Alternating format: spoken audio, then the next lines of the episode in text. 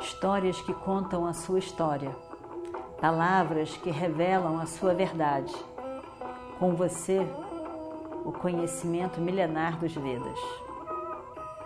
Escute diariamente e recomende a um amigo.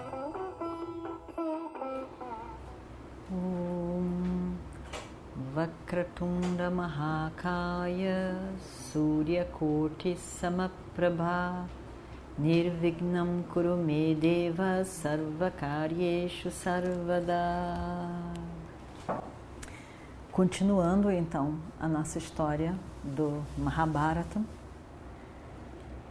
Nanda era o rei dos, do, dos daqueles que cuidavam dos, das vacas. Ele era o chefe. Né? E era o, foi o pai dele. E a Shoda era a mãe.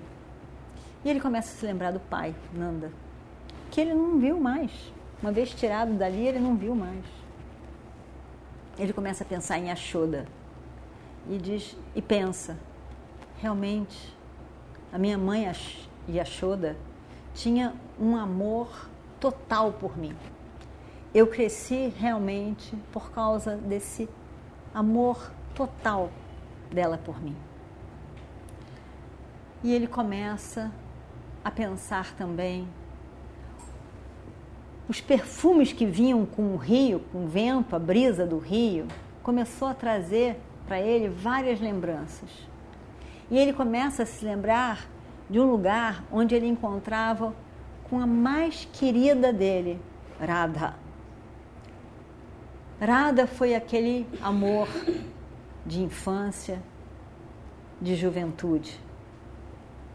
E Radha, ele começa a se lembrar de Radha. Radha realmente compreendia o meu coração. Ela realmente me entendia plenamente. Ela realmente era aquela mulher que estava completamente comigo todos aqueles anos. Tudo o que eu falava, ela entendia, ela colhia, e nós nos encontrávamos, ele começa a pensar, num, num, numa proteção, num carmanchão, em algum canto, um carmanchão de, de jasmim. E quando ele assim pensava no, no jasmim, em que debaixo ele encontrava com ela, debaixo do jasmim, ele consegue até mesmo sentir o cheiro do jasmim, que parece que está vindo lá de Goku pelo Yamuna até onde ele estava. E ele sentindo aquele cheiro, ele suspira.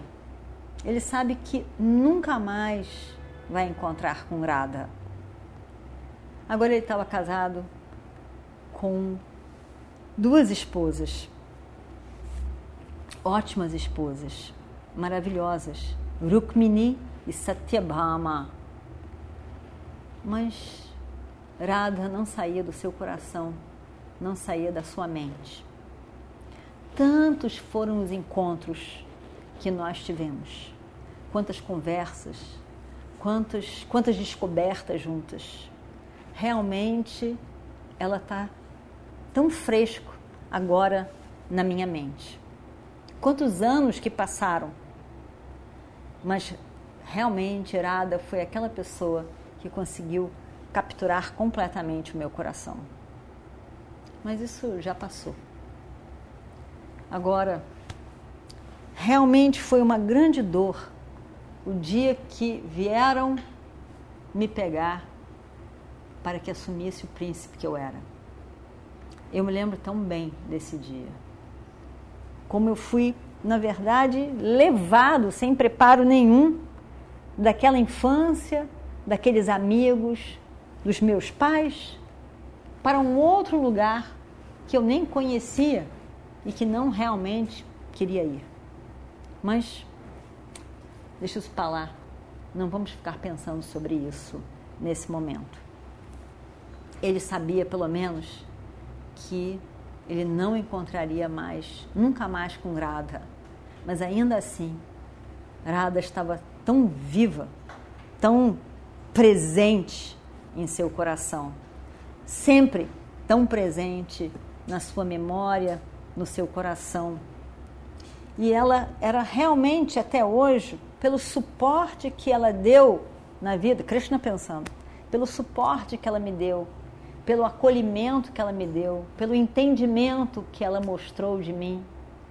Ela realmente é como aquela estrela fixa, fixa no seu amor, em que todas as outras coisas, como no céu, a estrela fixa do céu, essa druva, druva é, é, é a estrela, não me lembro como é o nome dela para nós, mas é uma estrela fixa, onde a constelação de Saptarishi gira mas gira ao redor dessa druva. Ela fica ali, firme.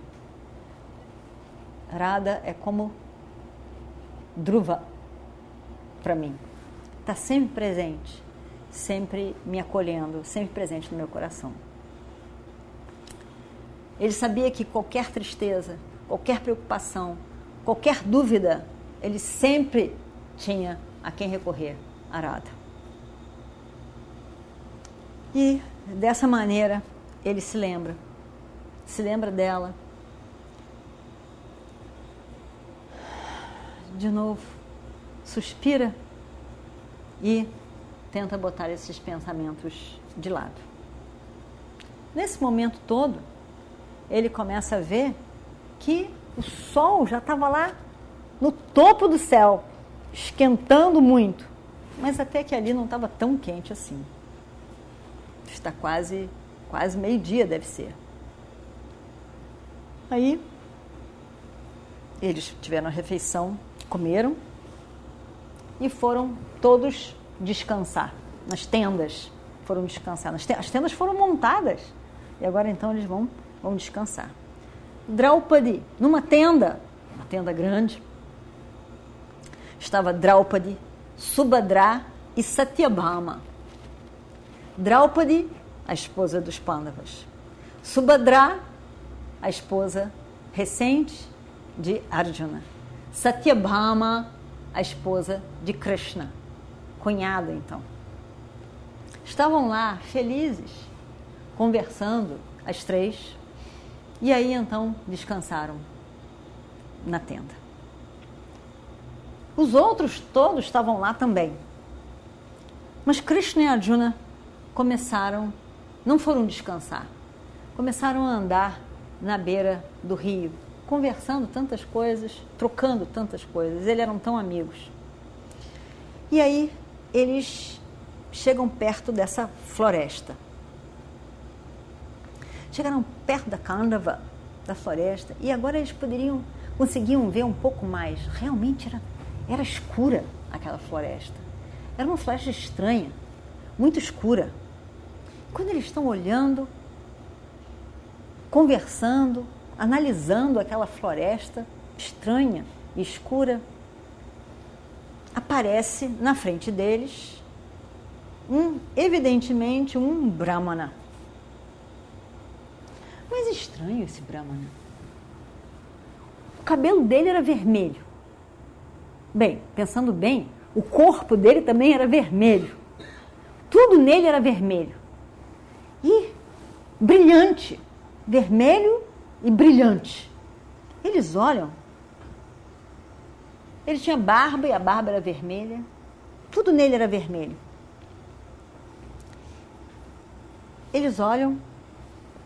Os olhos também são vermelhos. E aí, Krishna e Arjuna se chegam perto do Brahmana fazem uma reverência para ele. E aí esse Brahmana chega lá dizendo: Eu estou com tanta fome, eu estou com tanta fome, eu estou com muita fome, muita fome. Eles olham, que estranho. Vocês, será que vocês dois poderiam apaziguar a minha fome? A minha fome é muito grande. Eu acredito que vocês possam apaziguar a minha fome.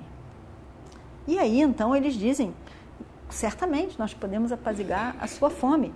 O que, que você gostaria que fosse feito para você comer? Não? O, que, que, o que, que o senhor gostaria?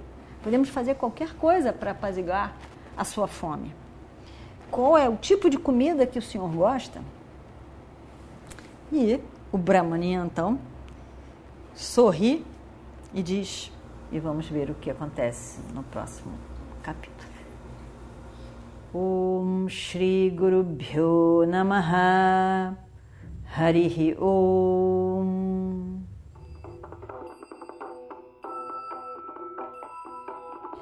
Histórias que contam a sua história, palavras que revelam a sua verdade. Com você, o conhecimento milenar dos Vedas. Escute diariamente e recomende a um amigo.